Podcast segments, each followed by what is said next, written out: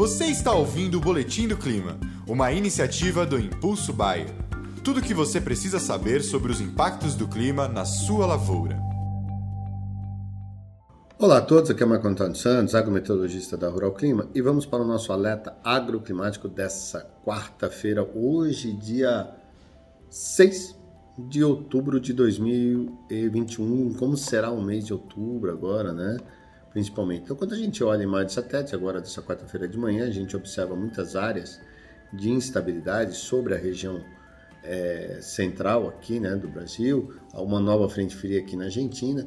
Com isso, a quarta-feira será marcada por chuvas apenas na região sul do Brasil, como está mostrando aqui o modelo europeu, né? Algumas pancadas de chuvas aqui na região mais é, central, né? Ó, tá vendo? Algumas chuvas, algumas pancadas bastante isoladas, mas de uma certa forma, né? É, há possibilidades. No entanto, a partir de amanhã, quinta-feira, dia 7, essas áreas de instabilidades começam a ganhar um pouco mais de força e há previsões de chuvas um pouco mais generalizadas sobre grande parte da região é, sul do Brasil, com exceção, lógico, do Rio Grande do Sul, que ainda terá um tempo um pouco mais seco, mas boa parte do Paraná, Paraguai, Mato Grosso do Sul, São Paulo, até mesmo aqui na região mais áreas de café aqui de Minas Gerais, né? Aqui na, na região mais leste, Rio de Janeiro deve chover, Espírito Santo, além também de Rondônia e Mato Grosso.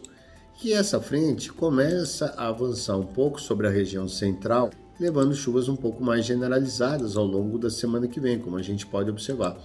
Então, como a gente já vem comentando com vocês já há algum tempo e põe tempo nisso, que a tendência agora é que a partir da segunda semana de outubro, que seria a semana que vem, as chuvas já começam a ganhar intensidade e abrangência sobre grande parte do Brasil, beneficiando desse, dessa forma o plantio da soja, o desenvolvimento das lavouras de inverno, é, o plantio do, a continuidade do plantio do primeira safra, o florescimento do café, desenvolvimento das lavouras de cana, entre todas as outras hortaliças, entre, entre as demais. Né? Então, de uma forma geral, o que a gente vê realmente é uma condição extremamente favorável ao longo das próximas semanas. Ó.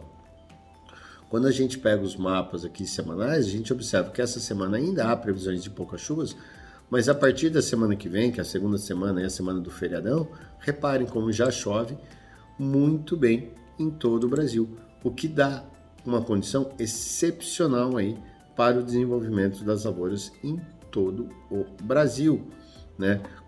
Então, o plantio da soja vai deslanchar, não só no sul, sudeste, centro-oeste, mas uma pitobá também há previsões de chuvas muito boas.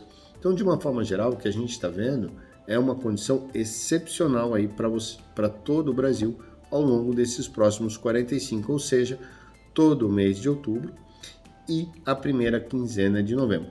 Depois disso, há uma tendência na segunda quinzena de novembro das chuvas ficarem um pouco mais concentradas na região centro-norte do Brasil e diminuem um pouco em algumas áreas do sul do Brasil, em especial no Rio Grande do Sul. Porém, não é uma ausência chuvas passando um pouco mais espaçadas. Então, cada 10, 12 dias, uma frente passando sobre o Rio Grande do Sul, Santa Catarina, Paraguai, é, Mato Grosso do Sul para, e algumas áreas do Paraná, e levando chuvas. Nada que isso possa trazer problemas, mas seriam umas chuvas um pouco mais espaçadas.